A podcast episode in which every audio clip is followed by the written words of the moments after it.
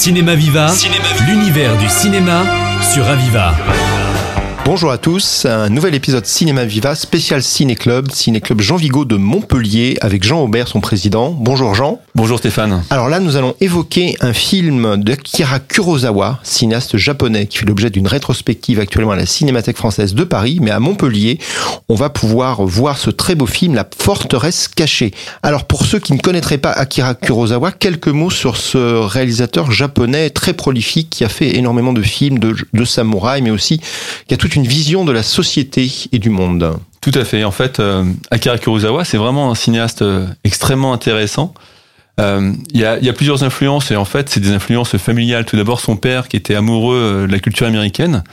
Lorsque le petit Akira était petit, il allait, euh, il allait au cinéma avec son père. Il voyait donc des films américains, notamment des westerns de Ford, mais aussi euh, aussi du cinéma muet. Même si les westerns de Ford étaient déjà muets aussi, il y avait aussi du cinéma muet chez Ford. Mais euh, le cinéma muet américain aussi extrêmement important pour Kurosawa, puisque l'autre influence à part son père, c'est c'est son frère, son frère, son frère aîné, qui avait le rôle de Benchi, est quelque chose qu'on ne connaît absolument pas. Le Benchi, c'était quelqu'un qui comptait les films à côté à côté des euh, de l'écran et donc il, euh, il, racontait en fait ce qui se passait sur l'écran puisque comme c'était un cinéma muet il y avait donc une sorte de compteur.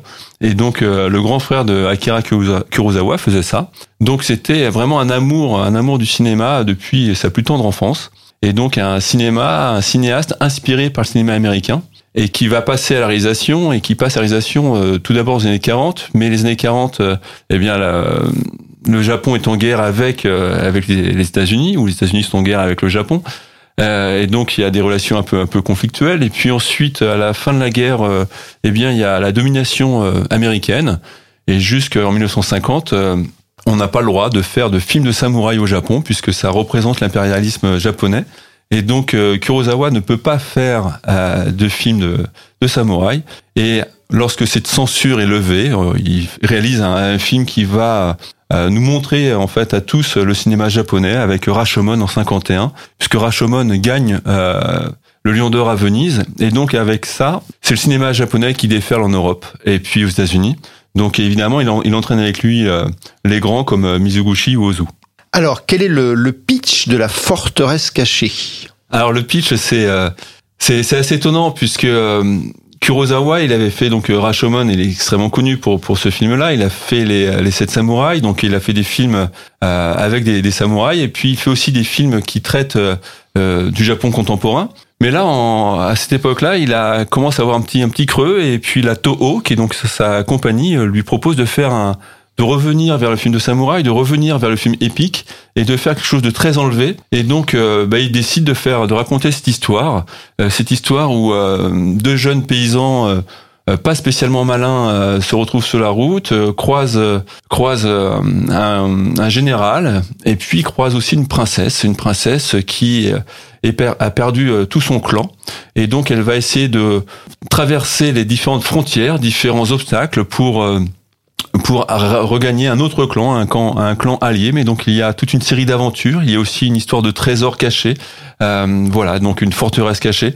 C'est vraiment un film épique et puis c'est extrêmement rythmé avec euh, de nombreuses vignettes.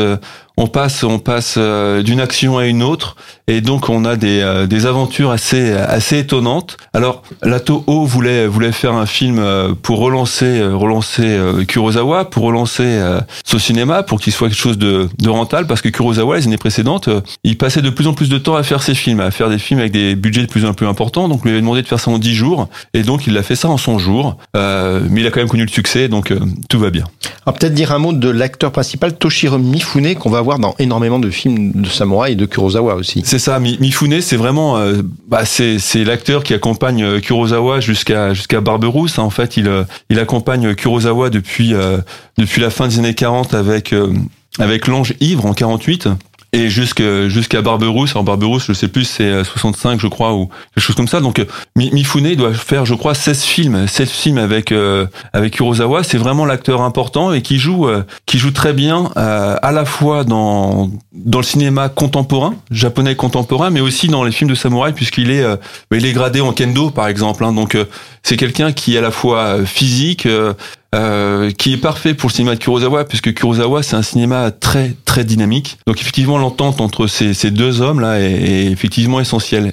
Et puis il y a dans, parce qu'on parle, on parle de Mifune, mais il y a une jeune actrice qui est très belle dans, dans ce film. Et cette jeune actrice, en fait, est absolument inconnue. Kurosawa, on lui a proposé plein d'actrices, il n'en voulait pas, mais il a trouvé, il a trouvé cette jeune, cette jeune personne tout à fait charmante. Et c'est à peu près le seul film qu'elle ait, qu'elle ait fait. Et effectivement, elle incarne une héroïne extrêmement moderne. C'est-à-dire que ça se passe, c'est censé se passer au XVIe siècle, mais quand, on la regarde, on, voit, on voit une jeune femme en short, euh, extrêmement, extrêmement libre de, de, ses mouvements. Vraiment, vraiment très, très moderne dans, dans son jeu.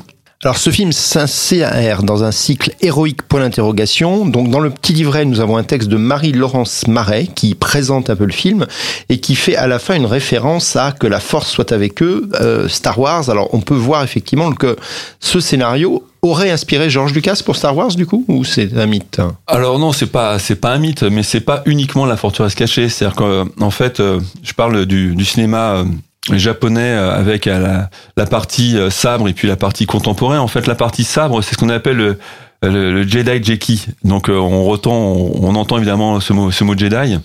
effectivement, euh, George Lucas a vraiment été emballé par euh, par le cinéma de Kurosawa, mais pas que la forteresse cachée. C'est euh, donc c'est tout un tout un univers. On va retrouver plusieurs plusieurs personnages dans l'univers de Lucas et qui viennent de différents films de Kurosawa et notamment la forteresse cachée. Alors là, la question des héros est problématique puisqu'on a deux personnages un peu burlesques qui sont plutôt des anti-héros. Alors pourquoi vous avez choisi ce film dans la thématique héroïque du coup?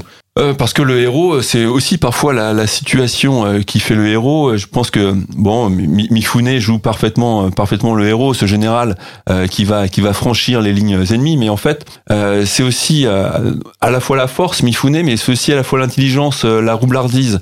C'est-à-dire qu'il y a beaucoup de choses cachées. Il n'y a pas que la forteresse qui est cachée. Il y a de l'or qui est caché. il y a cette histoire de fagot. il y a aussi, on, on, peut en parler dans dans Kurosawa. Il y a aussi beaucoup de danse et, et notamment la la danse du feu, euh, qui est quelque chose d'assez exceptionnel. Comment récupérer comment récupérer euh, de l'or. Euh, voilà. Donc en fait, il y a tout cet univers. Et effectivement, c'est, je dirais presque, c'est un univers picaresque, la, la forteresse cachée. Voilà, un beau film effectivement noir et blanc de 1958, c'est alors 2h19, donc on peut le voir sur grand écran au Centre Rabelais dans le cadre du Ciné Club Jean Vigo. Sinon, il est disponible en DVD dans vos meilleures médiathèques. Voilà, merci Jean.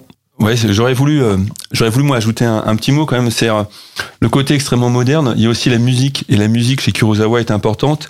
Et là, elle est, elle est faite par euh, Masaru Sato. Et Masaru Sato, en fait, on pense toujours à, à Yojimbo qui va donner ensuite la, la, version, la version italienne qui est pour une poignée de dollars.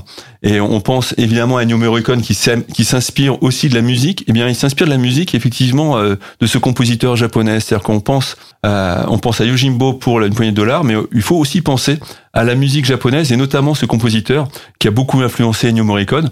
Donc il y a quelque chose d'extrêmement moderne aussi dans ce dans ce conte-là qui semble être un conte du XVIe siècle, mais avec une musique vraiment contemporaine. Voilà, ben merci pour cette précision. Effectivement, un film, c'est un univers de la musique et des belles images. Donc, euh, je vous invite à revoir ce film ou découvrir La forteresse cachée d'Akira Kurosawa. Merci, à bientôt. Merci Stéphane.